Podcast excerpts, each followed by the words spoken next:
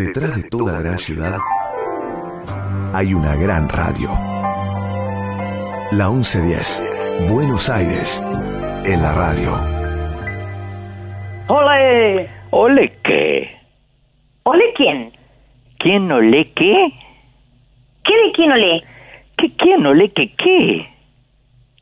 Estoy confundida. ¿Quién? Yo.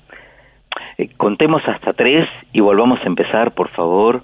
Tres. No, no, contamos, pero no importa, empecemos. ¿Con qué? Pues mujer, que empieza la plaza y que no es la de toros, ¿eh? ¡Ole! Pues claro, tío, la plaza. Hoy ando mareada. Pues anda mujer, que ahorita mismo cruzaremos el Atlántico a nuestro formidable, en nuestro formidable bergantín. Al Bergantín entonces, a desandar la ruta de Colón. Y ole, Échale, papá. Buenos Aires tiene un montón de plazas, pero solo hay una a la que se llega por el aire. Plaza 1110. Un lugar imaginario donde Martín Leopoldo Díaz te invita a explorar la música y los sonidos. Plaza 1110. Para aprender cantando. En la radio pública de Buenos Aires. Saben, saben lo que hizo el famoso mono liso a la orilla de una zanja. Caso vivo una naranja, qué coraje, qué valor. Aunque se olvidó el cuchillo, en el dulce de membrillo la caso con tenedor. La naranja se pasea de la sala al comedor. No me tires con cuchillo, tírame con tenedor.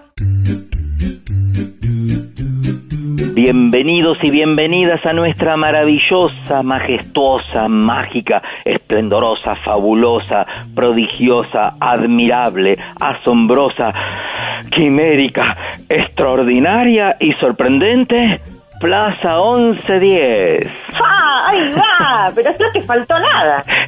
Lo que no sé es, ¿termina alguna vez o siempre empieza? Empieza todo el tiempo y siempre termina empezando. Y cada vez de la mano y de la pluma de la hermosa... María Elena Walsh. Vamos con la música de María Maja Walsh en la voz de José Luis Perales. ¡Ole!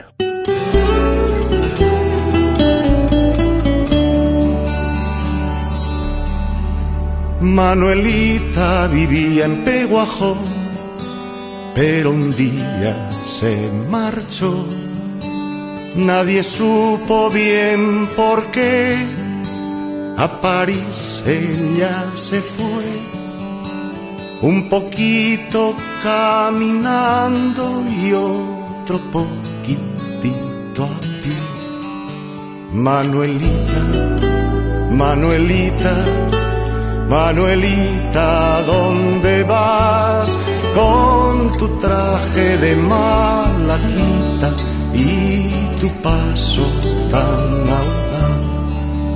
Manuelita una vez se enamoró de un tortugo que pasó. Dijo, ¿qué podré yo hacer? Vieja no me va a querer en Europa y con paciencia me podrán embellecer. Manuelita, Manuelita, Manuelita, ¿dónde vas con tu traje de mar? Veo hoy muchas familias eh, que descubren nuestra plaza y participan por primera vez de este encuentro y esta aventura. Adelante, no sean tímidos, la plaza es suya. Pónganse cómodos y diviértanse. Como ya les veo la felicidad en los rostros, sé que como todos los que llegan van a querer volver y además recorrer mm, las más de 60 plazas que hicimos en todo este tiempo. ¡Wow! Sí, acá el que llega se queda. Por favor, contales cómo hacen, dónde encuentran todas esas plazas, Maga.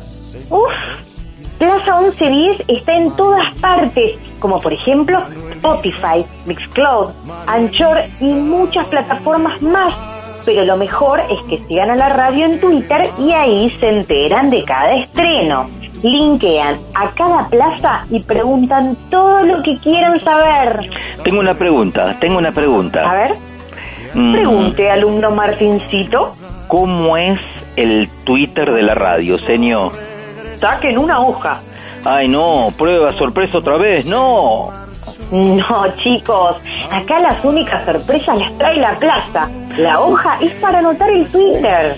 Uf, uf, uf, menos mal. Justo no había estudiado nada. Anoten, arroba la 1110.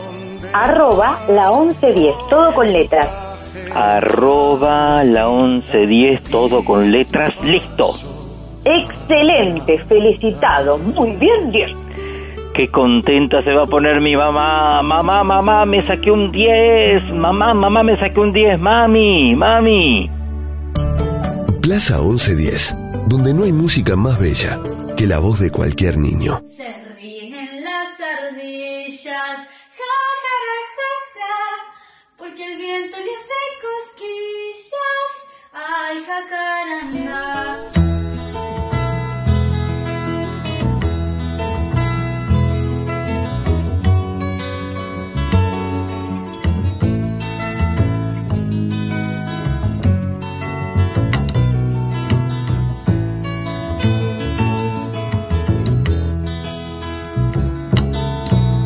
Allá donde se cruzan los caminos,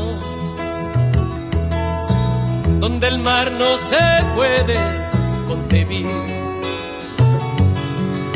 donde regresa siempre el fugitivo, pongamos que hablo de Madrid.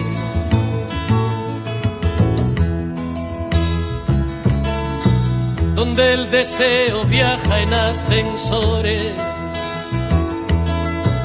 un agujero queda para mí. Que me dejo la vida en sus rincones, pongamos que hablo de Madrid.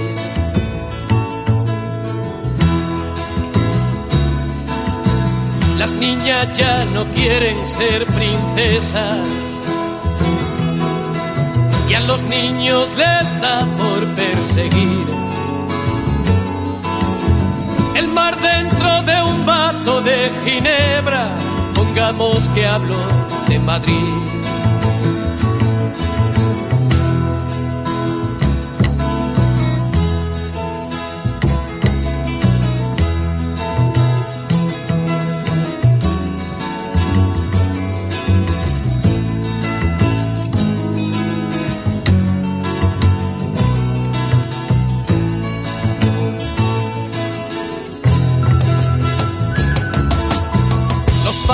Pájaros visitan al psiquiatra.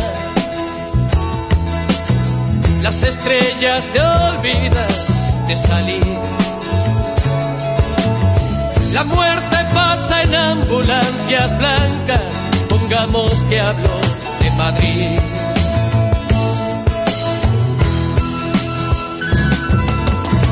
El sol es una estufa de butano vida un metro a punto de partir. Hay una jeringuilla en el lavabo, pongamos que hablo de Madrid.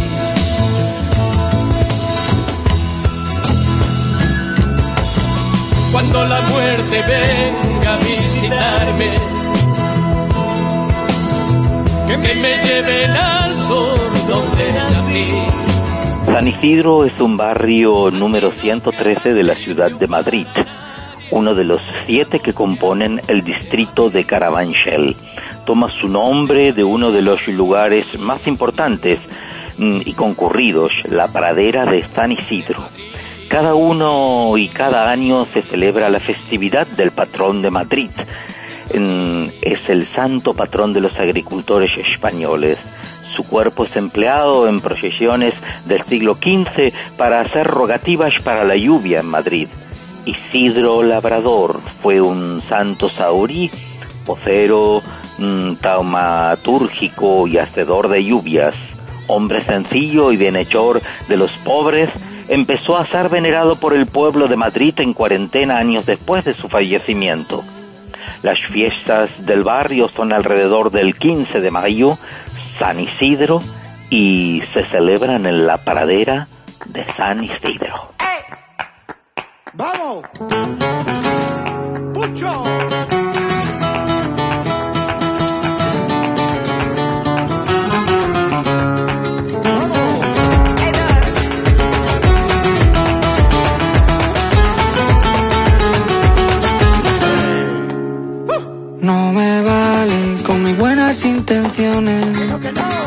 No me vale con mis buenas acciones. A ella no le vale con que le escriba canciones. Ingobernable el amor de mis amores. No me vale ni una escalera para poder alcanzarte. Ni una pistola para poder gobernarte. Ni una escalera para poder alcanzarte. Ni una pistola para poder gobernarte. No le vale compartirme el pecho y gritar te quiero cada vez que pasa. Eso es. Que sé que tú no tienes precio. Reina dentro y fuera de casa. Y en mi corazón que está muerto miedo por tus amenazas. Que te vas a ir. No me vale con mis buenas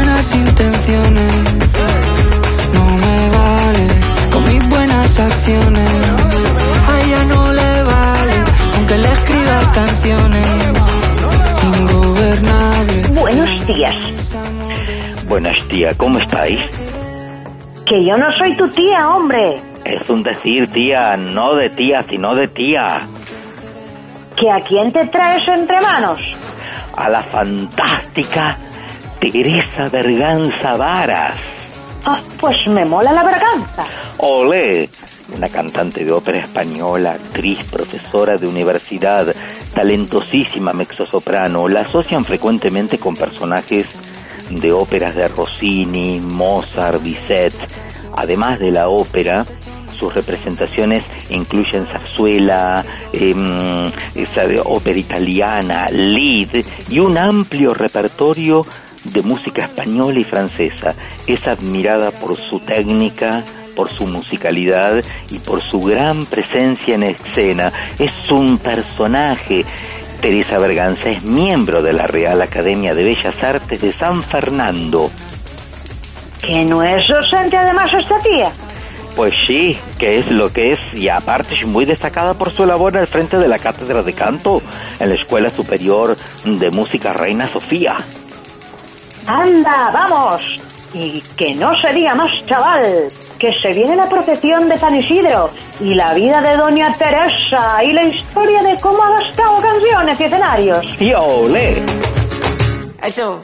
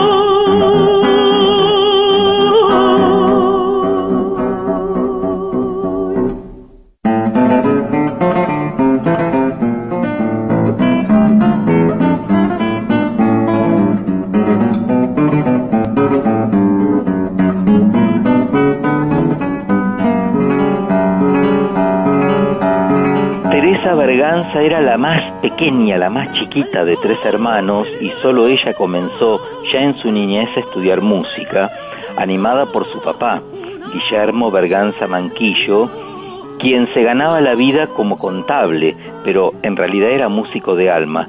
Él la llevó al primer dominio del solfeo, podemos decir. Y arrancó todo. ¿Y la mamá? Era muy monárquica la mamá y muy religiosa también, a diferencia de su papá, que era ateo republicano, pero se llevaban estupendamente. Eran la pareja más maravillosa que yo he conocido. Se amaban profundamente. Es lo que ella mismo, de, la misma Teresa nos cuenta esto al menos. Ay, qué maravilloso ser criado en una familia con amor, respeto y pasión por la música. Y qué importante el apoyo en seguir una carrera artística, ¿eh? Por suerte, Teresita fue acompañada en el proceso que la llevó a convertirse en una de las más prestigiosas cantantes de ópera del mundo. Exactamente, cursó los estudios de enseñanza primaria y media en la Escuela Fundación Vázquez de Meilla. Más adelante ren- renunció a una beca de la Fundación Vázquez de Meilla que le ofrecían a cambio de que se dedicase al magisterio y comenzó sus estudios de música en el Conservatorio de Madrid, donde cursó todas las disciplinas de piano, órgano, solfeo, también armonía, música de cámara, composición y violonchelo, y un proceso de aprendizaje orientado a su meta de conseguir el Bene Fundata Est Domus Iste. Mm, no sé qué es eso, pero me parece genial. Bene Fundata Est Domus Iste. Bien fundada está esta casa. Ahora sí. Pues, olé.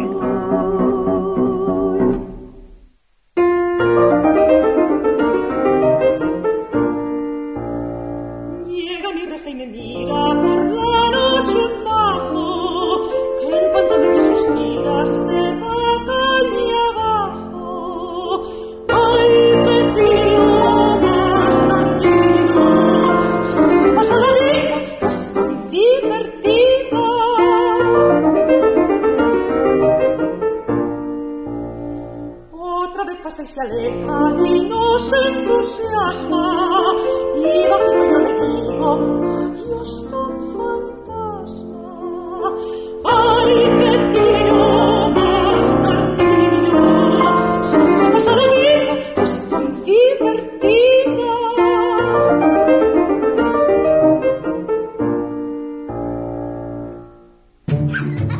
Plaza 1110. Aprendí jugando en la radio de tu ciudad. Te pasea, ay, ese comedor, no me tengo cutito, tírame contenedor.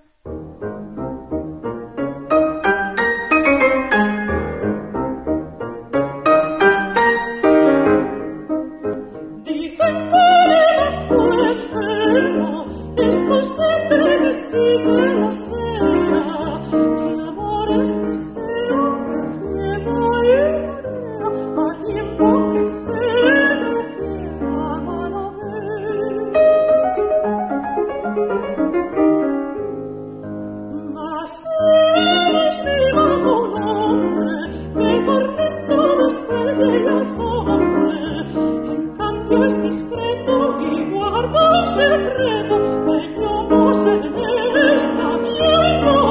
Pero que canta bien esta tía, Martineco. Y me pongo puertorriqueña de repente. Mm, Pero sí que canta muy bien, ¿eh? No dijimos, ni dije, ni dijiste, ni dijeron, ni se dijo que ella nació. Es cierto lo que decís y lo que se dice, que dicen, que eso, que no se dijo, qué sé yo. Nació el 16 de marzo de 1933. Ahí lo dije. ¿Qué me decís? Digo que... mm, ¡Kikiriki! pero de... mm, Kikiriki the Water. Yes.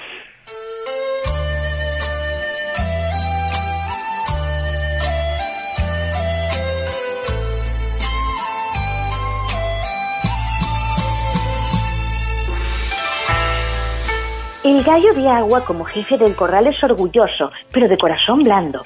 Son francos, abiertos y sinceros. Su mayor característica es la capacidad de observación. Permanece atento a los detalles. Cada verso que canta Teresa es un detalle. Educado, enérgico y muy trabajador. Es fácil trabajar con él. agradable escucharlo, resulta interesante y divertido. Yo diría que escucharla es un, un poco más agradable, es un placer exquisito, me animo a decir. Inteligente, amante de los valores culturales, brinda esperanza e inspiración en las personas. Está dotado de una inmensa iniciativa y para acelerar las cosas utiliza todos sus recursos o atrae ayuda del exterior. Ahí están ese montón de proyectos y fundaciones y escuelas que nuestra Teresa Berganza, Gallo de Agua, ha creado, inspirado y apoyado. Mm, por esa parte eh, se las cuento más adelante, doña Pitonisa. Ahora, cuéntenos, cuéntenos usted, ¿a qué otros kikiriki famosos se le ocurre? ¿Qué nos puede decir? Hay mucho gallo de agua últimamente y anteriormente también, y cada 60 años tenemos una nueva camada más o menos. Le digo algunos. Benito Cerati, Yoko Ono, Tato Pavlovsky, Montserrat Caballé, Alberto Migré y Ariana Grande. Grande Ariana, bienvenida a Plaza 1110.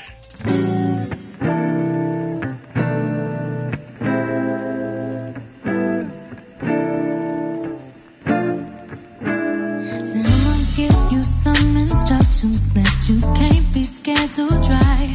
I want you to touch it softly, like the way you do my mind. Ain't got body and this move to touch the same way as my skin. Don't you be scared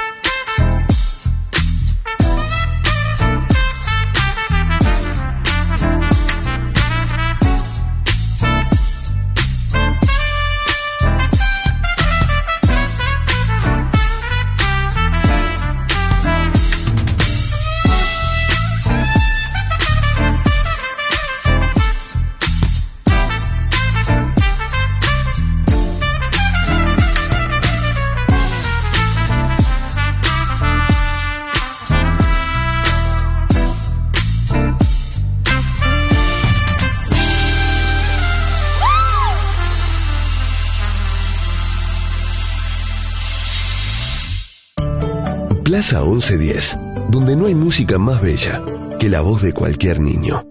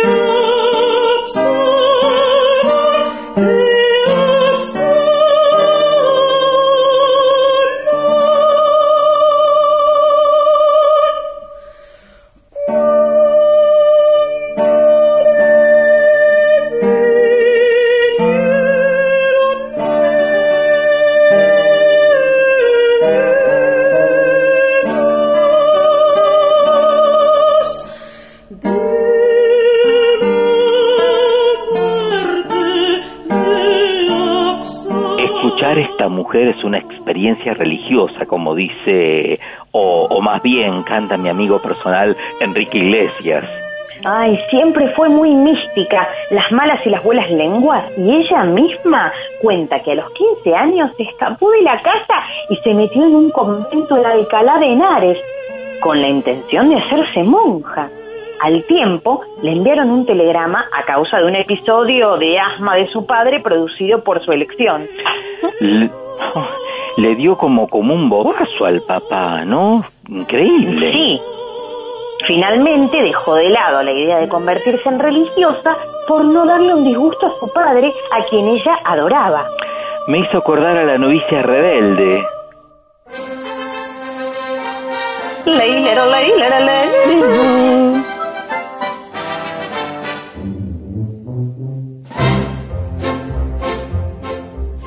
High on a hill was a lonely goat herd, lay, lay, lay, ooh. Loud was the voice of the lonely goat herd, lay, lay, lay, Folks in a town that was quite remote heard, lay, lay, lay, ooh. Lusty and clear from the goat herd's throat, heard, lay, lay, lay, A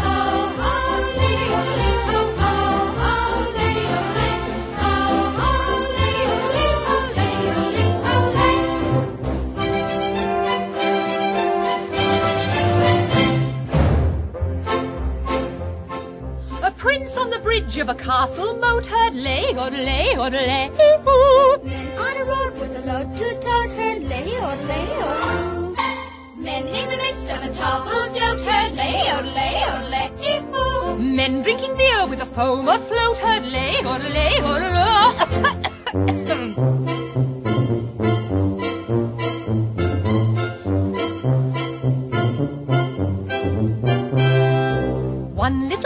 One little girl in a pale pink coat heard lay, lay, lay, ooh. She yodeled back to the lonely goat herd, lay, lay, loo. Soon her mamma with a gleaming gloat heard lay, lay, lay, ooh. What a duet for a girl and goat heard lay, lay, lay,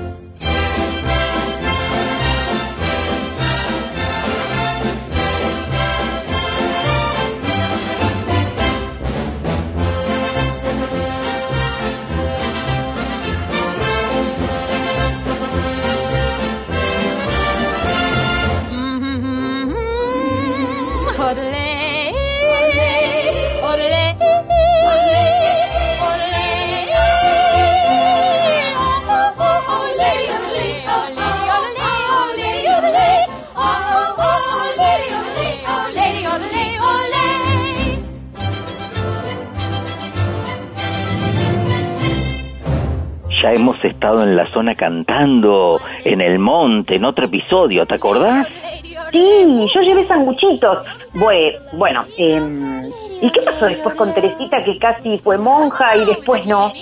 Bueno, se graduó del conservatorio con el premio fin de carrera y el Lucrecia Arana y con todos estos saberes se dedicó al canto, un arte que ella define como un árbol frondoso plantado en las orillas del río de la vida. ¡Qué hermoso!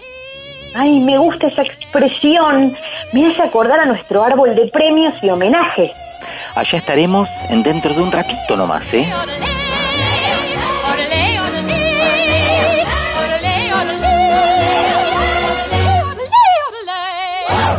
Plaza 1110.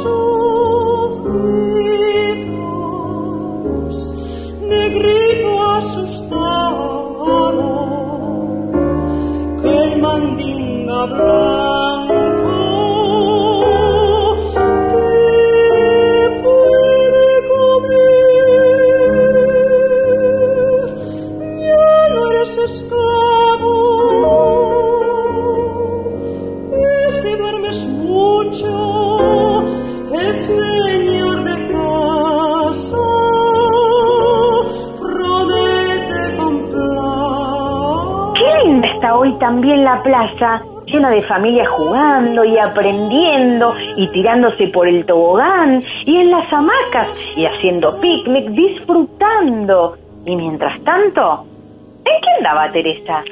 Una vez terminados los estudios en el conservatorio, continuó su formación con la profesora de canto Lola Rodríguez Aragón. Aunque Teresa no pensaba dedicarse al canto, ya que su gran pasión era el piano, con Lola, Lola Rodríguez, Teresa se inició con Mozart y Rossini sobre todo, que con el tiempo se convertirían en sus máximos referentes, junto a la ópera Carmen de Georges Bizet.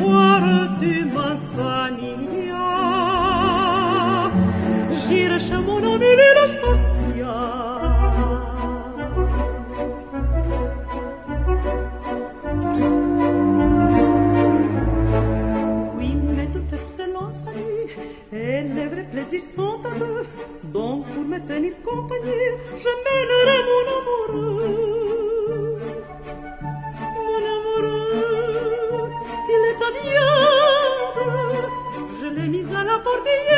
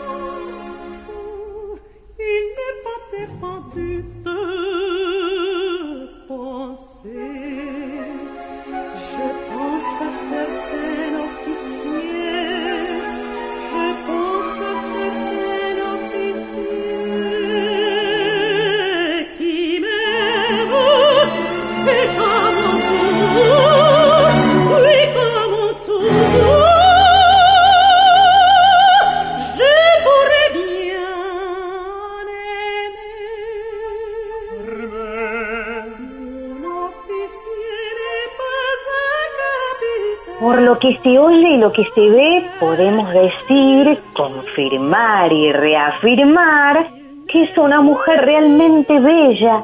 Se habrá tenido enamorado. Se casó en el año 1957 con el pianista Félix Lavilla y estuvieron juntos durante 20 años. Con él grabó y actuó con regularidad ¿eh? en el ámbito profesional y tuvo tres hijos, Teresa, Javier y Cecilia Lavilla. ¿Y fueron todas rosas o...? Mm, cuenta ella misma que estuvo mucho tiempo pensando en separarse, hasta que un día interpretando Carmen de Bizet, a base de cantar La Liberté, Liberté, mm, que allí figura en la ópera Carmen, por supuesto, ella tomó la decisión de, de separarse. Durante un tiempo eh, hablaba con un amigo que era sacerdote sobre la posibilidad de divorciarse y ¿qué hizo? Terminó casándose con él. Santa Madre de Dios. Y las vueltas de la música. Las vueltas de la plaza. Y las vueltas de la calecita, Maga, vamos a la calecita, que hace mucho eh, que no intentamos sacar la sortija, por favor. Ay, sí, es verdad, vamos Martín, esta vez la sacamos los dos juntos. Sí, sí, olé, olé.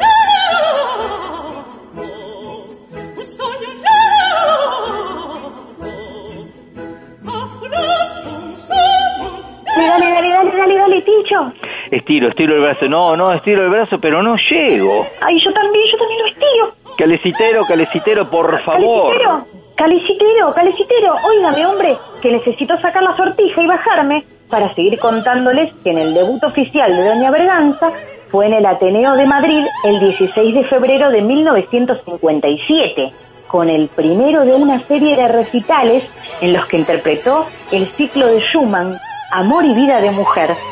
Su debut escénico se hizo con el papel de Trujamán para el retablo del maestro Pedro de Falla en el Auditorium de la RAI en 1957. Pero su auténtico debut escénico se produjo en 1957 en el Festival de Aix-en-Provence en el papel de Dorabella de Cossy Fantute.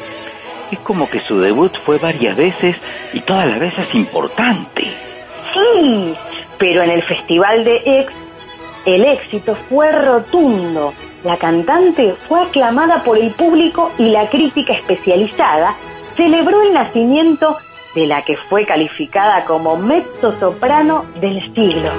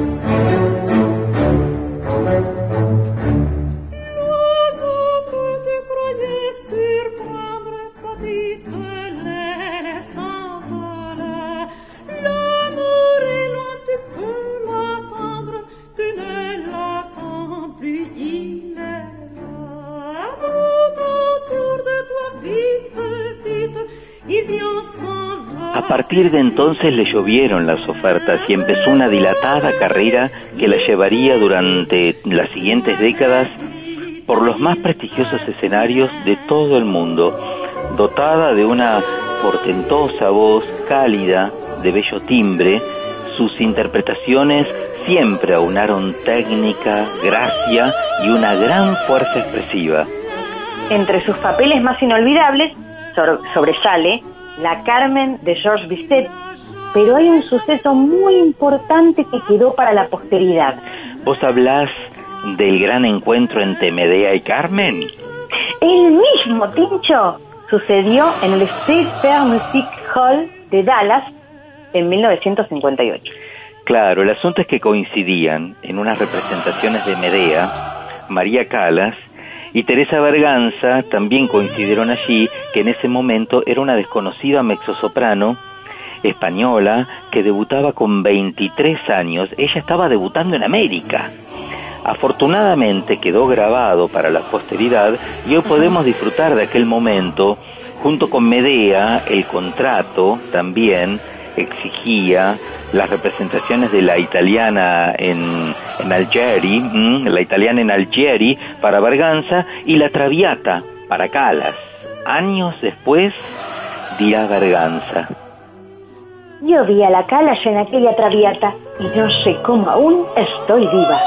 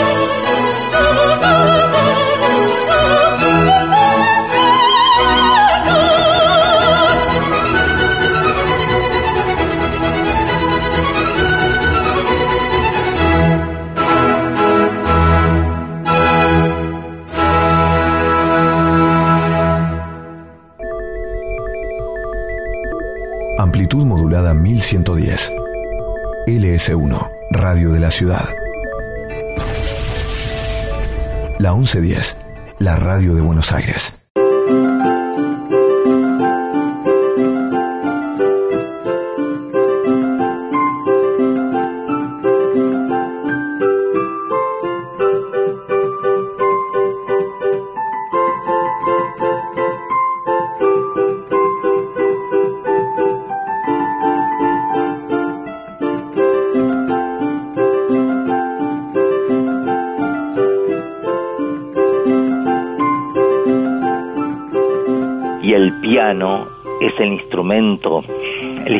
Aquí que manda en Plaza 1110. Uy, ahora Maga me vas a decir que qué mal, pero vos también tocaste el piano, ¿verdad? Sí, yo tocaba el piano cuando era chiquita, pero después dejé. Mm. Te enseñaba tu papá, ¿no es cierto? Sí, me enseñaba mi padre cuando era chiquita. Bueno, y ahora vamos a hablar con un profesor de piano que se llama Julio, Julio Paschinelli, enseña en la Escuela de Música número 9 del Distrito 15.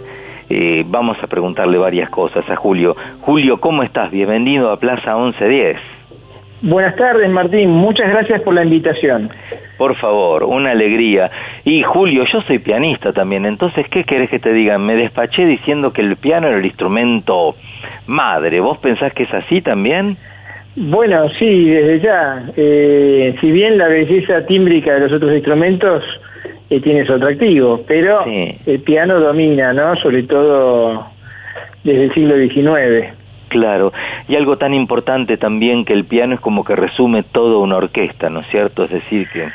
Absolutamente, y además tiene esa ventaja de poder ver las notas eh, antes de tocarlas, ¿no? Eh, inclusive para una persona que no estudia piano, que estudia otro instrumento, cuando accede a, a otros conocimientos, por ejemplo, estudiar armonía, cómo se arman los acordes y demás, puede visualizar y, y, y ver con más claridad lo que va a tocar, ¿no? Totalmente de acuerdo. ¿Cuánto hace que enseñas en la escuela 9 del Distrito 15, Julio?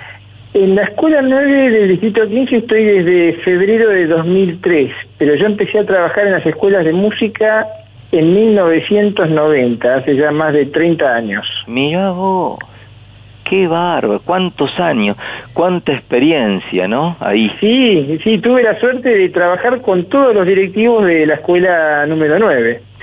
Claro, claro, te diría que, que, y aparte qué experiencia con los alumnos, la tenés clara, ves entrar una, un, a un alumno, un chico o una chica y ya sabes lo que necesita ese alumno, ¿no?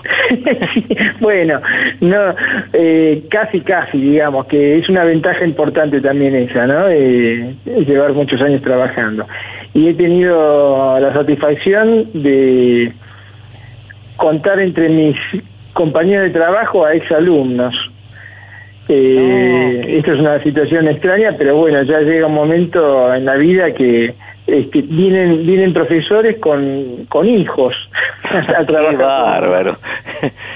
Qué increíble, qué, pero qué, qué alegría, ¿no? Qué satisfacción ver la Sí, gente sí. joven, viste que va, va viniendo, ¿no? Sí, sí, además en estas escuelas, eh, yo antes de trabajar en la escuela número 9 estuve 12 años, como mencionaba antes, interino en la escuela número 7 del barrio de Flores.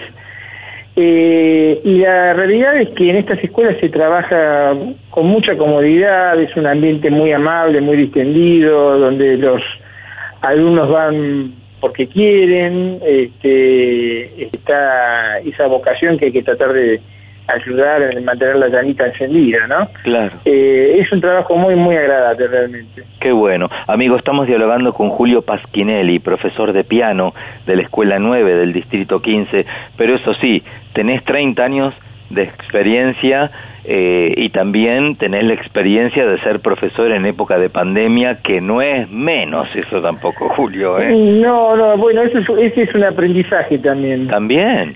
Y sí, desde ya, siempre se aprende. Trabajando con alumnos, eh, siempre se aprende. Cuando uno enseña, aprende. Pero esta situación tan compleja fue, una, fue un, un adicional, ¿verdad? Sí. Sí, sí, totalmente, totalmente.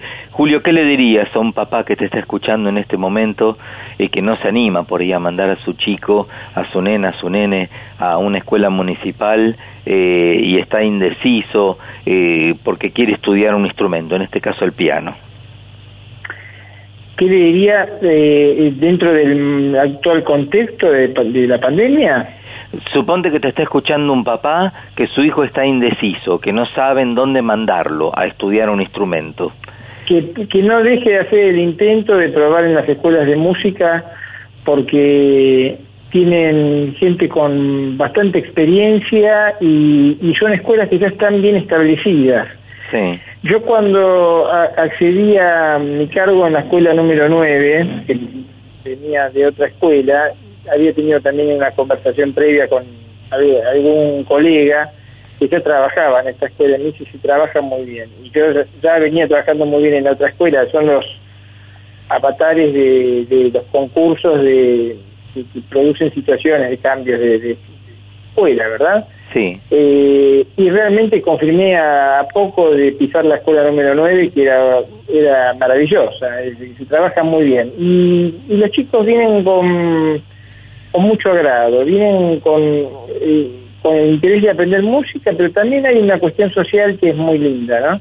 Qué bueno. Eh, y después hay profesores que trabajan fantásticamente bien, no solamente en los instrumentos, sino también en la parte de formación teórica, en lo que se llama lenguaje musical, que es donde aprenden a leer y escribir música y que cantan, eh, los profesores de práctica coral, el conjunto instrumental, que sin duda es muy movilizador, Actualmente está trabajando Mariana Atardo, que estuvo hace unos días con ustedes.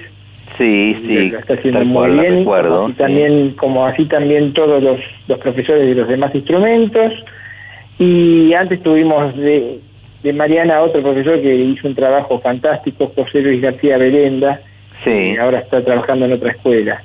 Eh, no, realmente el desarrollo que tienen estas escuelas es muy, muy lindo. Qué bueno. Julio, te abrazamos muy fuerte. Te, ya, ya nos conoceremos personalmente en el estudio 1 de Radio de la Ciudad y a todos tus alumnos también un fuerte abrazo y a seguir adelante. Muchísimas gracias por haber pasado por esta Plaza 1110. Bueno, el gusto es mío de haber estado visitándolos a la distancia. claro que Un saludo muy afectuoso para todos. Gracias. Gracias. Julio Pasquinelli, amigos, profesor de piano de la Escuela 9 del Distrito 15, pasó por Plaza 1110.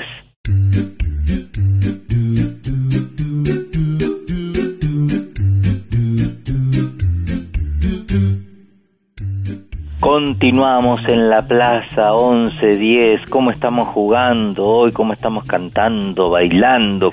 Y, y ¿sabes qué, Magalí? Ahora... ¿Qué? Ahora vamos a presentar una futura pianista que se llama Igual que mi única hermana mujer. ¿En serio? En serio, Julieta, como mi hermana, Julieta Suran o Suran, ahora se lo vamos a preguntar, que tiene 14 años y estudia piano en la Escuela de Música número 9 bueno. del Distrito 15. Julieta, ¿cómo estás? Hola, bien, todo bien. Decime, ¿Suran o Suran tu apellido? Suran. Suran, fíjate, no sé por qué metimos el acento. Bueno, futura pianista, ¿eh, Julieta? Sí. ¿Cuánto hace que estudias? Y hace bastante, siete, seis años. Pero escúchame, ¿con qué edad empezaste entonces? Y tendría siete, casi ocho. Pero mira vos, es que, pero que alguien de la familia eh, es pianista o, o vos se lo pediste tan chiquita. Eh, sí, y mi papá tocó- tocaba el piano, después empezó mi hermano y bueno, después empecé yo. Y me terminó gustando. Qué bien. Ah, porque no sabías qué instrumento querías o no. Claro, sí. Ah, mirá, mirá. ¿Y tu, ¿Y tu hermano tocaba el piano o sigue tocando ahora? Sigue tocando, sí. Eh, pero familia de músicos entonces. Eh, Julieta, ¿tenés piano acústico, piano eléctrico, digital? ¿Cómo, cómo Sí, tenemos un piano eléctrico en mi casa. Claro, claro. Y, y para estudiar, ¿cómo haces? Eh, ¿Estudias mucho por día o más o menos? Intento estudiar eh, eh, todos los días un poquito por lo menos. A veces no estudio todos los días porque me olvido, pero sí, intento practicar. Pero por lo menos cuando practicas es como que estás ahí enfocada, concentrada, ¿no es cierto? Claro, sí. sí. Claro, claro. Bueno, qué suerte que es un piano eléctrico, por lo menos que en el de- viste que con el tema de los vecinos y los pianos es un tema. Sí. es un tema. ¿qué, ¿Qué obras estás tocando ahora? Eh, estoy, ahora estoy estudiando eh, un estudios eh, que Julio me manda partituras eh, y yo las voy tocando. Sí. Sí. ¿Y qué, qué tocas más? ¿Clásico, popular, folclore? Eh, toco más clásicos. Sí. Sí, ¿te, te gusta? ¿Te gusta lo clásico? Sí, ¿Te gusta más sí, me gusta. Claro, claro. Y decime una cosa, eh, me imagino que cuando hay una reunión familiar, allá está Julieta tocando el piano. sí, sí. ¿Te, te pones nerviosa? No, ¿Y, No. ¿Y has participado en conciertos o no? Eh, en la escuela de música a veces eh, hay conciertos, bueno, antes había todos los años y ahí siempre tocaba. Sí. ¿Y, y, qué, y, y te sentís así con... eh, así segura para tocar, como que te gustaría estar arriba del escenario todo el tiempo o, o más o menos? Sí, sí, me- eh, lo- siempre estoy nerviosa, ¿ves? Eh, Claro, porque obvio. sí, me dan nervios que tanta gente esté escuchando, pero pero después una vez que arrancás ya, ya me calmo y me calmo. Claro, claro. Bueno, eso es importantísimo, Julieta, porque viste que el tema del track, el pánico escénico, es terrible cuando hay gente Sí. que es muy talentosa que no puede tocar en público, ¿viste? Sí. Sí, sí, así que no te ocurre eso a vos, qué suerte. Qué bueno. Julieta, ¿qué le dirías a un chico o una chica que te está escuchando que por ahí no sabe dónde ir a estudiar eh, piano? Eh, ¿Recomendarías las escuelas así municipales de música? Sí, sí, la, se las recomendaría, se las recomendaría, son, yo aprendí un montón y, y sí, están buenas. Está bueno para empezar a aprender algo nuevo. Eh, ¿Estás cursando piano y alguna otra materia o no? Solamente piano. Eh, estoy también, toco el violín en la escuela de música. Ah, mira, ¿y qué tal con el violín? Bien, toco hace menos tiempo, tres o dos años harán por ahí. Qué bien. ¿Y que te, te gusta más que el piano? Perdón, la- no sirven las comparaciones, ¿viste? Pero Eh, me, me gusta más el piano, pero también me gusta el violín, sí. te pido por favor algo, te lo pido como pianista. No dejes, si te inclinás por el violín, no dejes de tocar el piano igual, porque eso te va a dar una No. autoridad moral a la hora de que cuando toques con un pianista te sientes y que le digas al pianista, no, mira, yo creo que este pasaje tendría que ser así, y lo tocas. ¿Sabes qué? Nadie te toca con eso, claro. Aparte el, el instrumento más, eh, es como el instrumento que resume la orquesta es el, el piano, ¿viste? Sí. Claro, claro. ¿Y con el violín cómo haces? ¿Cómo estudias un día uno, otro día otro, un ratito uno u otro? ¿Cómo haces? Eh, en violín estudio, estu- estudio un poquito menos violín. Claro, Eh, también tengo clases por videollamada sí. y dos veces a la semana. Ah, mira. Julieta, y decime una cosa, es tan difícil como dicen el violín, porque vos viste que los pianistas bajamos la tecla y suena la tecla, ¿no? La cuerda. En el caso del violín, ¿es más difícil sacar el sonido al, al violín? Eh, capaz es un poco más difícil de empezar, pero después no es difícil, ya te acostumbras. Sí, sí. ¿Y te compraste violín o, o tenías? o Porque es un tema el violín, ¿eh? Sí, al principio cuando empecé violín en la escuela de música te daban eh, un violín Sí. y vos tocabas ahí y cuando vos ya estabas seguro de que te gustaba, te comprabas uno vos. Claro, claro, porque es una inversión, ¿eh? Son, Claro, sí. son caros. Escuchame una cosa, y, y, y, claro, tenés uno de tamaño intermedio, no, pero vos ya sos de 14, ya sí que ya sos grande, así que tenés un violín de, de El tamaño. mío es tres cuartos. Tres cuartos, claro, claro, claro. Bueno, Julieta, qué bueno, qué bueno. Eh, familia de músicos, ¿eh? Así que eh, me alegro enormemente, espero que algún día conocerte personalmente ahí en el estudio 1 de Radio de la Ciudad, como siempre digo, y que puedan venir a tocar. Eh, si hoy te dicen violín o piano, ¿qué tocarías así en público? Piano. Claro, claro, aparte ya es lo que hace más años. Sí. Sí, sí. Bueno, no dejes el violín, ¿eh? Tampoco. Porque por ahí podés conseguir trabajo en alguna orquesta, ¿viste? ¿Eh? Eso es importante también, la salida laboral, más allá eh, de todo. Bueno, abrazo inmenso, hacelo extensivo a tu familia, felicitarlos porque te apoyan mucho eh, y ya nos vamos a conocer. Gracias, Julieta. Dale, gracias. Beso. Chao. Chao. Chao. Julieta Suran, 14 años, amigos, ¿eh? Estudiante de piano y violín en la Escuela de Música 9 del Distrito 15, en Plaza 1110.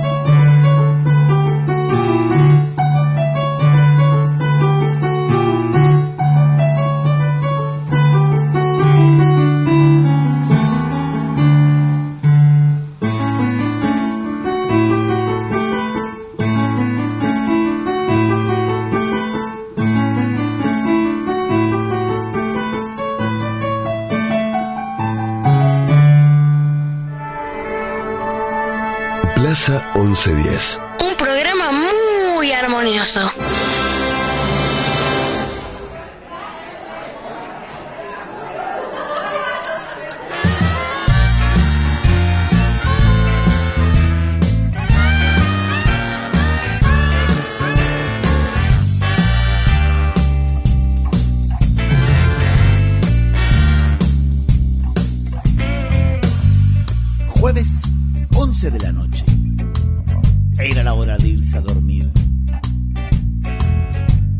Noche de esas donde todo puede pasar, me estaba poniendo el pijama cuando de repente el eco de una voz rasposa y que sonaba muy tenebrosa empezó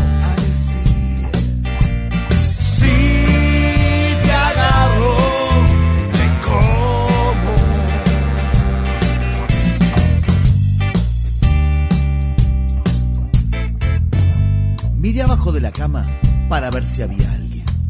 Pronto una sombra me sorprendió por ahí.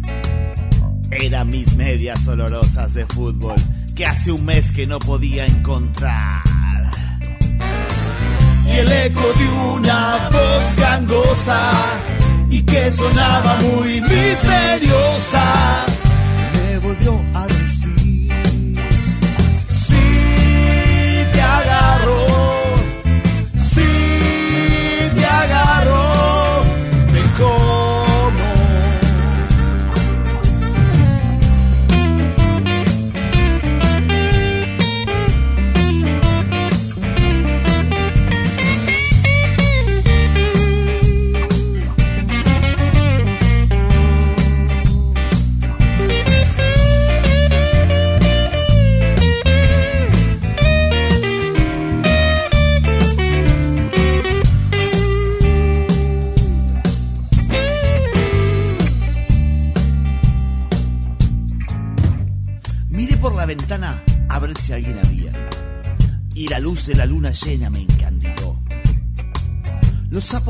los perros ladraban, los gatos maullaban y los chanchos no.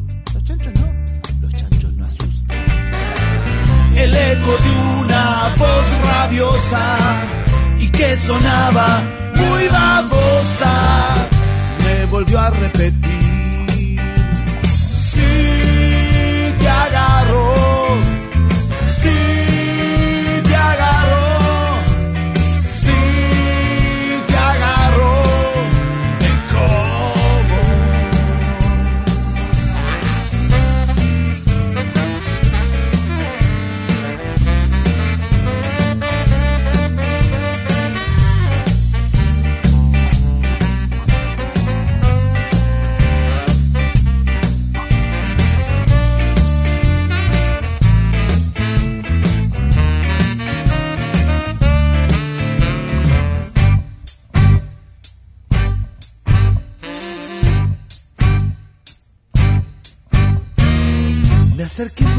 Despacio al ropero y percibí que alguien estaba escondido ahí.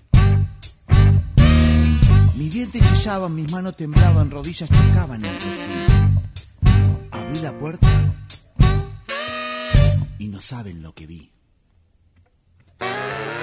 Era mi hermano que como un loco en su nariz buscaba un rico moco y no para de decir agarro, si te agarro, si te agarro, si te agarro te como.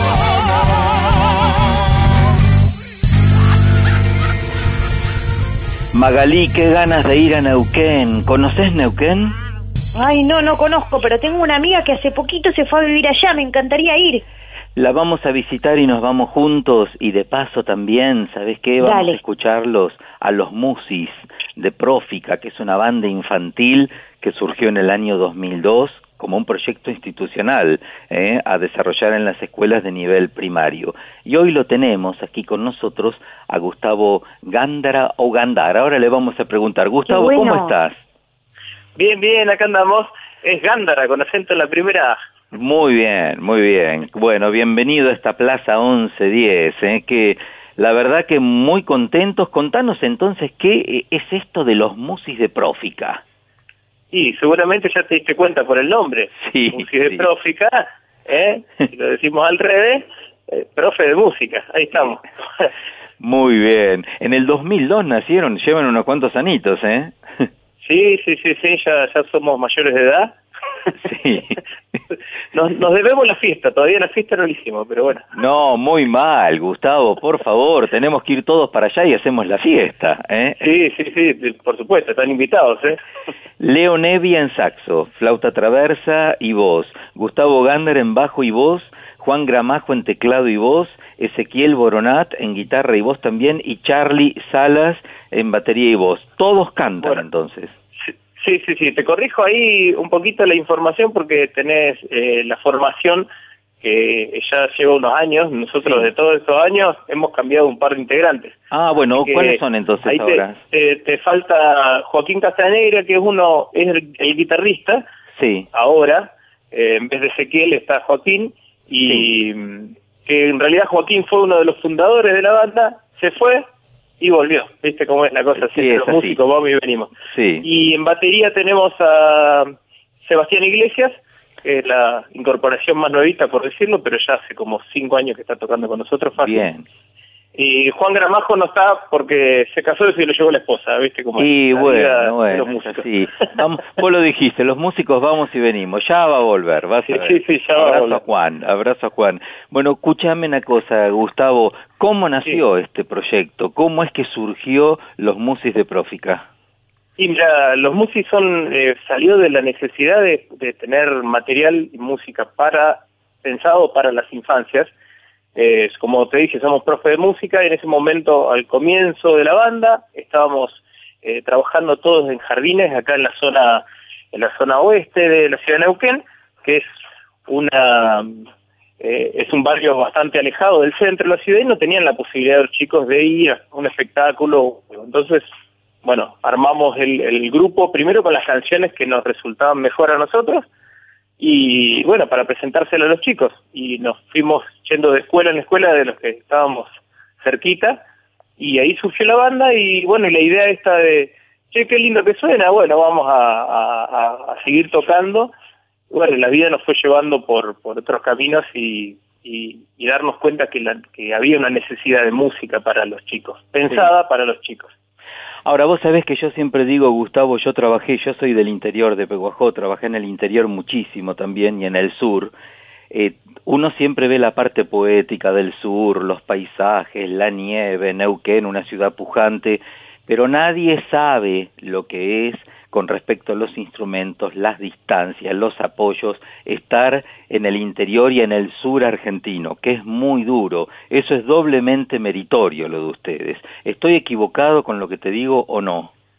Eh, sí, la verdad que en realidad, viste que cada, cada lugar, eh, cada pueblo, cada ciudad tiene su parte linda, muy bella y, y así como lo decís, los paisajes, los lugares, eh, pero también en todos los lugares tenés la parte, la realidad social que nos toca vivir y que hay chicos que no tienen acceso a determinadas cosas. Y bueno, la idea era también acercar un poco de, de a, al comienzo de la banda fue eso, acercar música a estos chicos de los barrios que no, no tenían la posibilidad de ir a un teatro, de escuchar en sus casas, lo que les llega es muy poco, eh, y mostrarles que hay un abanico de músicas y de cosas para ellos interesantes, no solamente la que me venden por tele.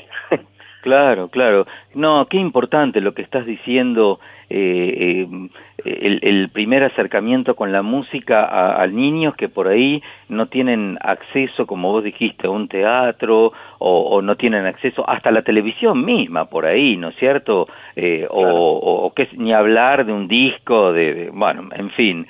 Así que, ¿cómo están ahora con el tema de la pandemia? Mira, nosotros la pandemia nos, nos por un lado, nos, nos dio la posibilidad de, de, dedicarle las redes sociales que nosotros en un punto las teníamos un poco abandonadas.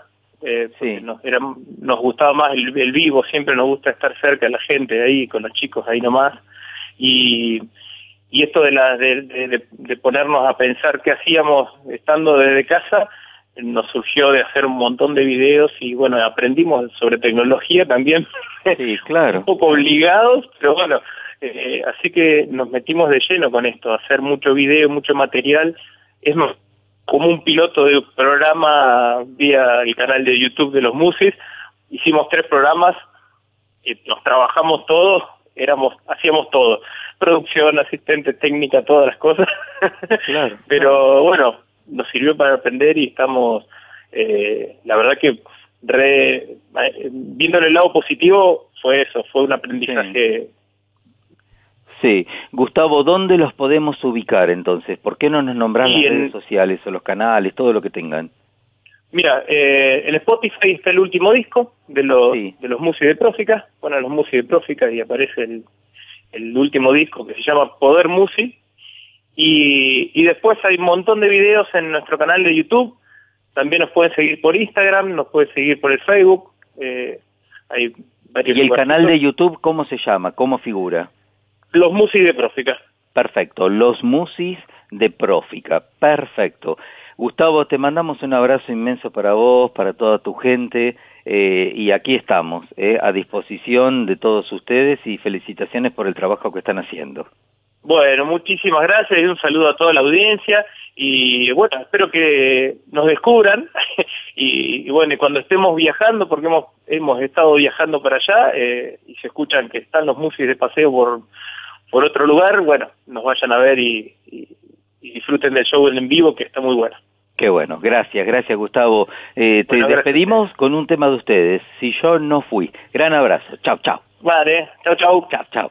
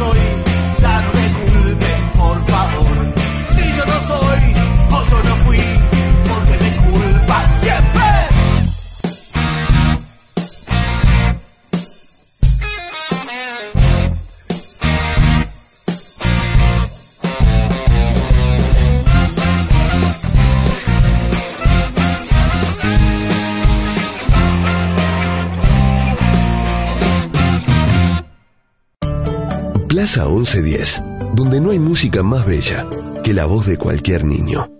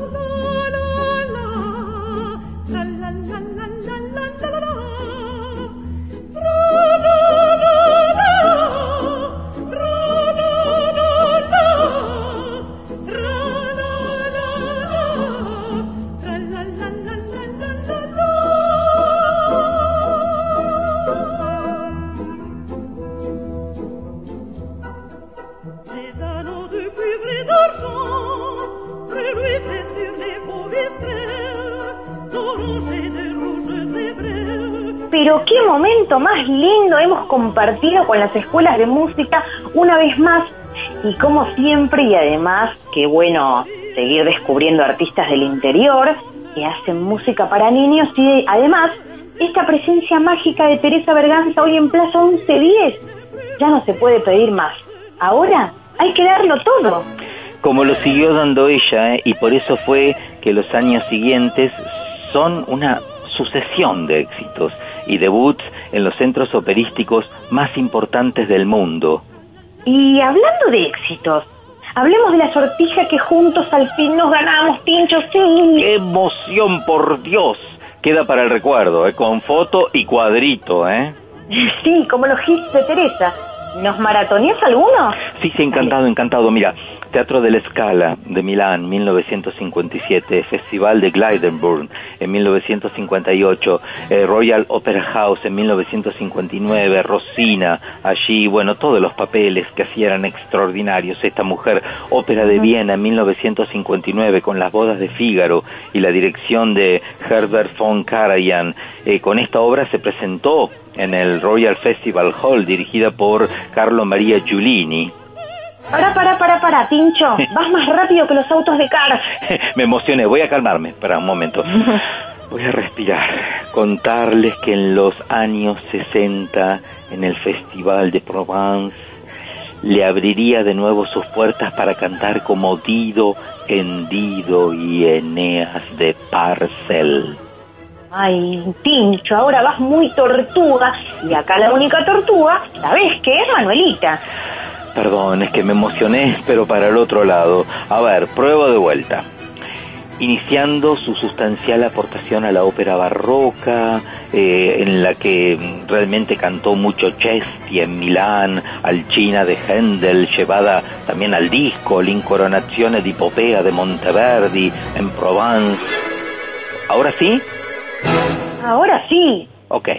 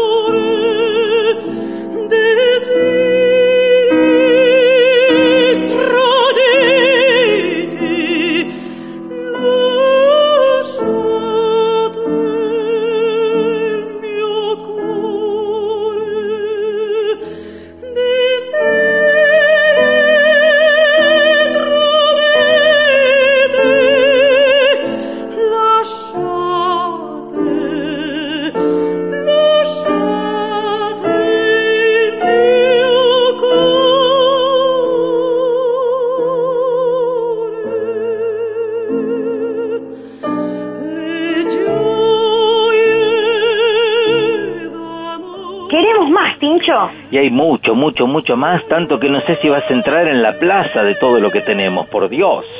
A ver, a ver, a ver, a ver, escuchar, mejor dicho. Bueno, debutó en la el Ópera Lírica de Chicago en el año 1962 como querubino y en Nueva York también caía a sus pies en el Carnegie Hall en ese mismo año, en el 62. Em, y un año más tarde debuta en el Covent Garden y en noviembre participa del Barbero de Sevilla junto a Kraus y Boris Christoph. Dos pibes del montón. Ah, por favor, los dos... Mira, los años eh, 60 están llenos de acontecimientos. El Metropolitan le abrió las puertas con bodas de Fígaro y la escala caía a sus pies también con El Barbero de Sevilla, dirigida por Claudio Abado. De este éxito vendría algo después, eh, su grabación convertida en uno de los íconos de, mm, de Rossini. También actuó en la versión cinematográfica de Don Giovanni, dirigida por Joseph Losey, eh, actuando como Serlina eh, y trabajando también junto a José Van Damme, Ruchero Raimondi y Kirite Kanagua. Parece que no dejó área sin cantar, que hacer, ni escenario que pisar.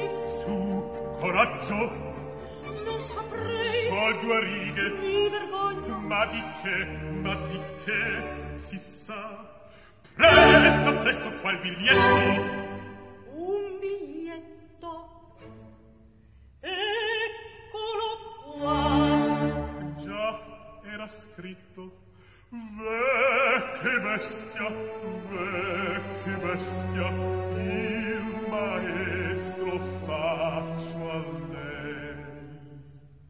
Fortunata vedi mia, mia stella. A che catedra costei ti maldizia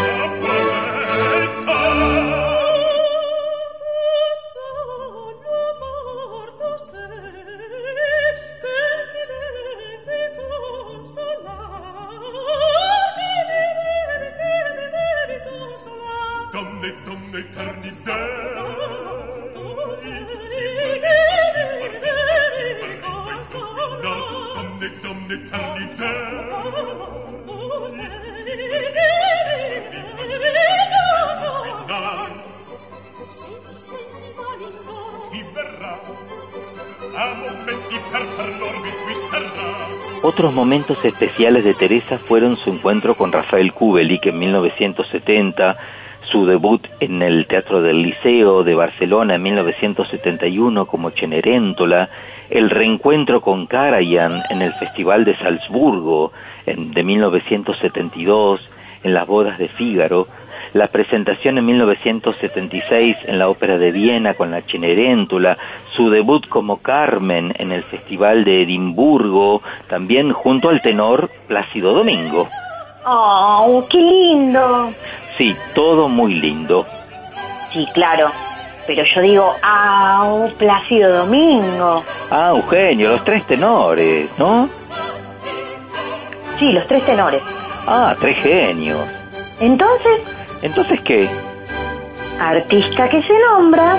Tres hamacas para ellos, por favor. Bienvenidos a Plaza 1110.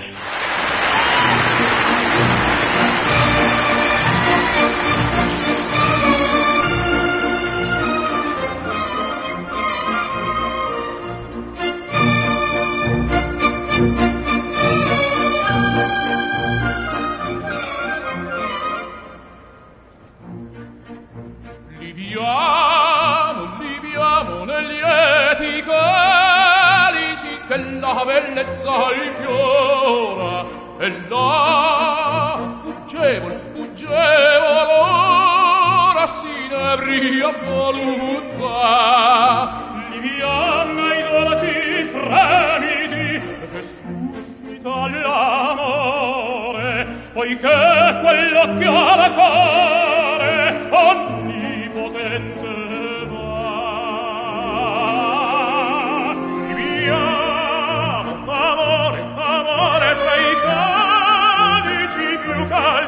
chi avrà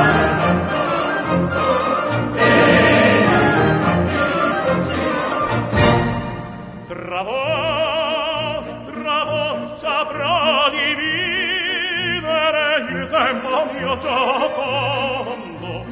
Tutte follia, follia nel mondo ciò che non è piace odiam tu gace er rapido il gaudio dell'amore è un fiore che nasce in voi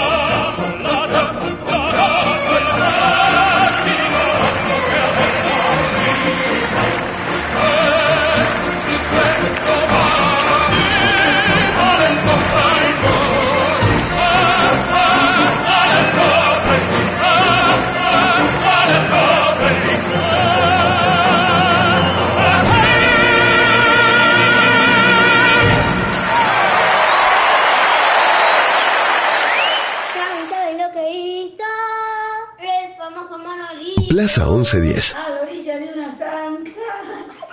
Había una naranja. ¡Qué coraje, qué valor! Un programa donde entra toda la banda. Era el dulce de membrillo, la caso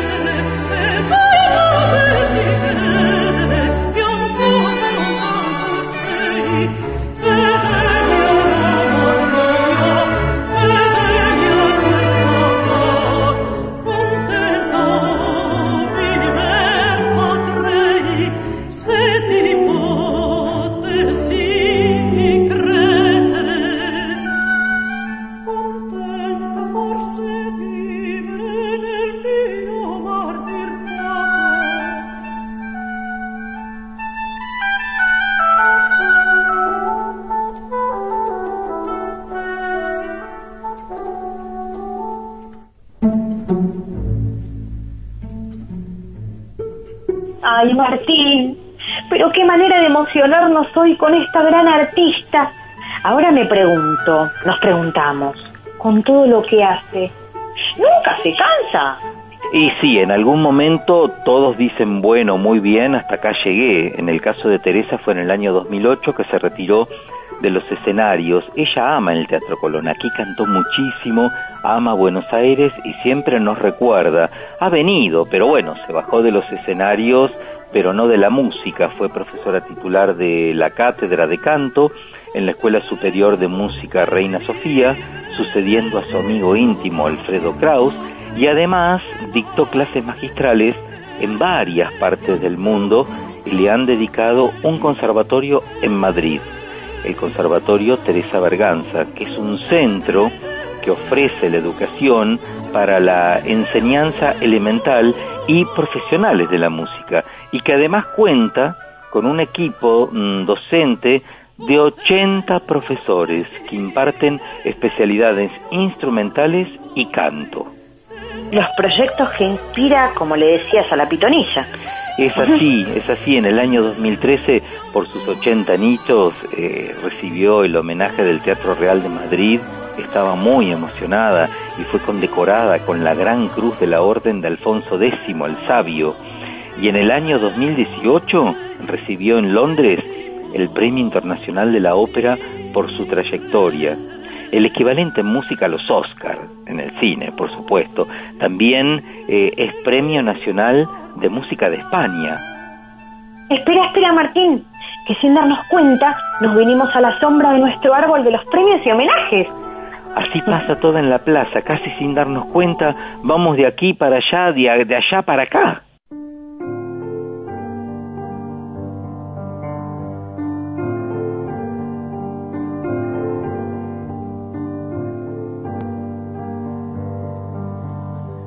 Se equivocó la paloma, se equivocaba.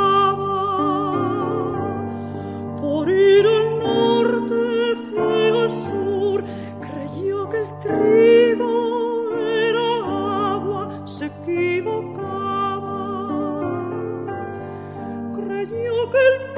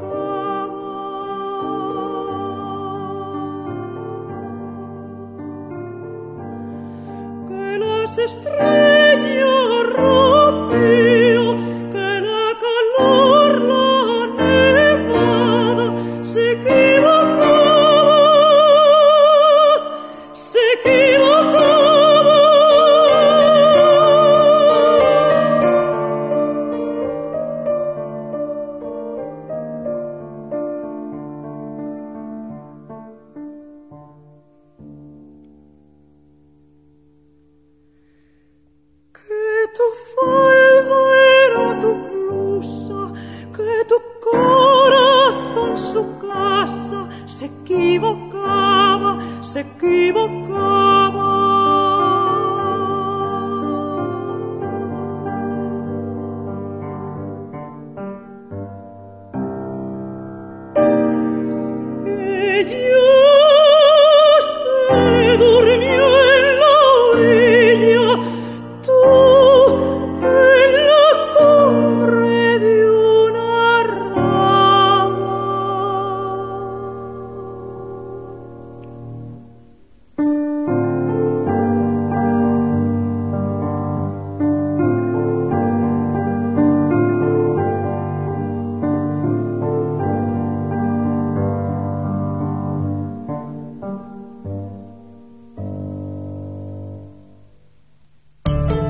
Plaza 1110, donde no hay música más bella que la voz de cualquier niño.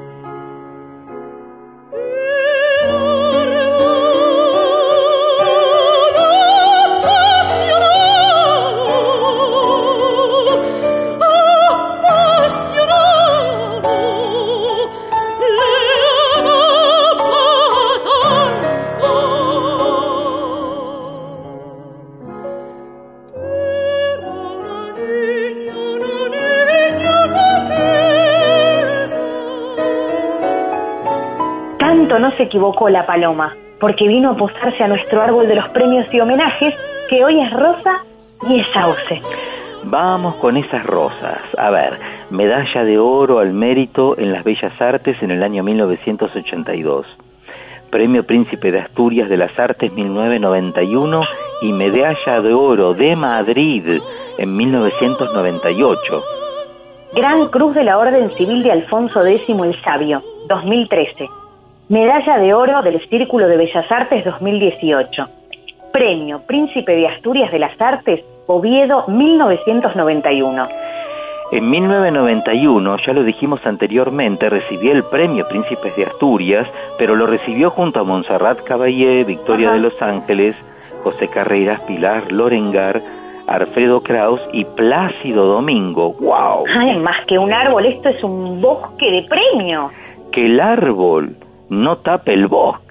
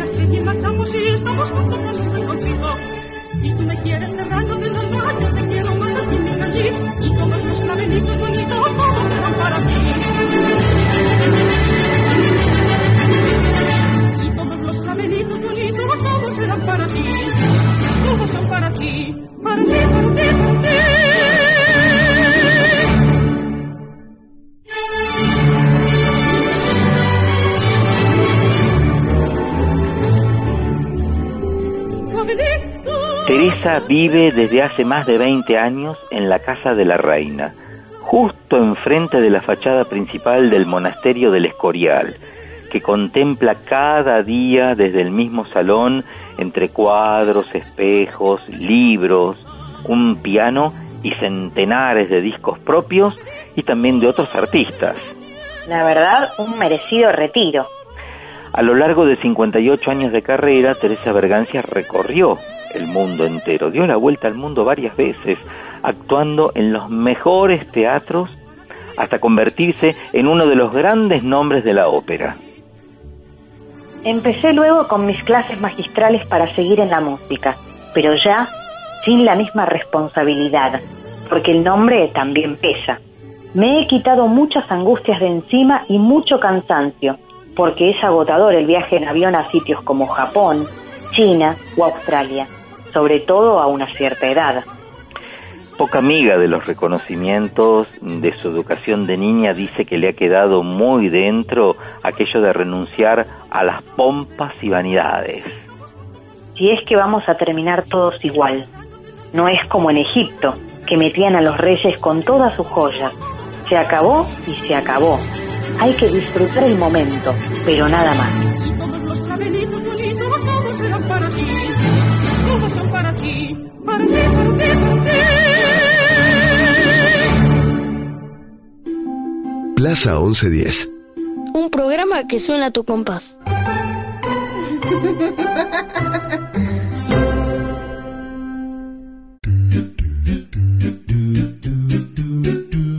Otra plaza que se va, otra plaza que se queda en el corazón y la imaginación. Y en las redes. Se llenan de magia, música y poesía las redes también con el aire de Plaza 1110. Vamos a saludar ahora a toda nuestra orquesta y coro. La producción de Carla Giurastante, Gisela Moduño, Marina Torino, Patricia Pedazo, muchas gracias a todos. La edición artística de Martín Algueró, la grabación y edición de Matías Chaco Palavecino, el operador del Teatro Colón, la co-conducción de la señora de las mil voces, Maga Coan. Beso, querida Maga. Un placer. Y agradecimiento especial también a las chicas de puesta en, en el aire por las llamadas que nos hacen Valeria Castesana, Gisela Leal, Alejandra Gaitán y Analía Miragaya. Eso es, besitos voladores para todos. ¿Y ahora, Martín? Y ahora nos vamos, nos vamos hasta la próxima plaza, Maga. Nos vamos con la música de María Elena entonces. Como siempre nos despedimos con la música de nuestra musa. Chau, chau, chau, besitos voladores. Chau, chau.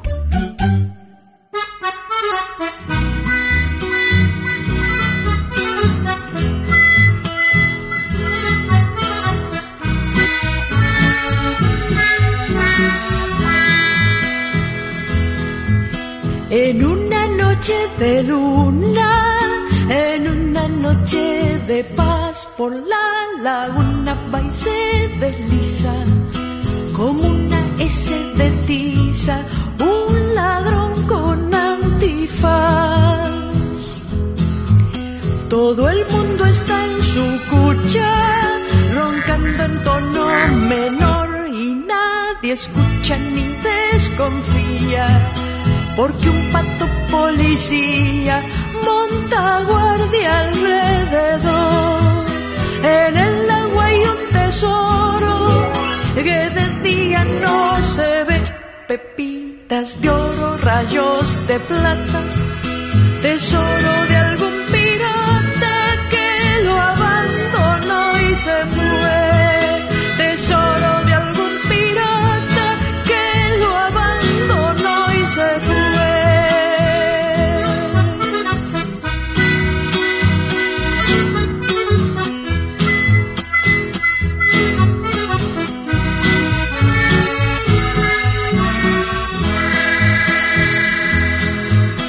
Viene armado el delincuente de un mapa y un colador tranquilamente por la laguna. Roba toda la fortuna con modales de señor. Llega el pato policía y diciendo cuac, cuac, cuac, lo desafía, mas no lo atrapa que el cisne ladrón escapa a toda velocidad. Cuando aclare la laguna, anda a y no verás de la fortuna, no quedan huellas, porque el cisne robó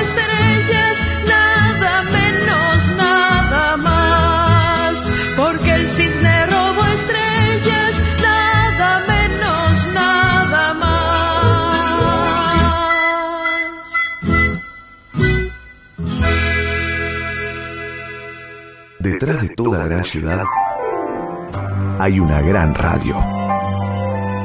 La 1110, Buenos Aires, en la radio.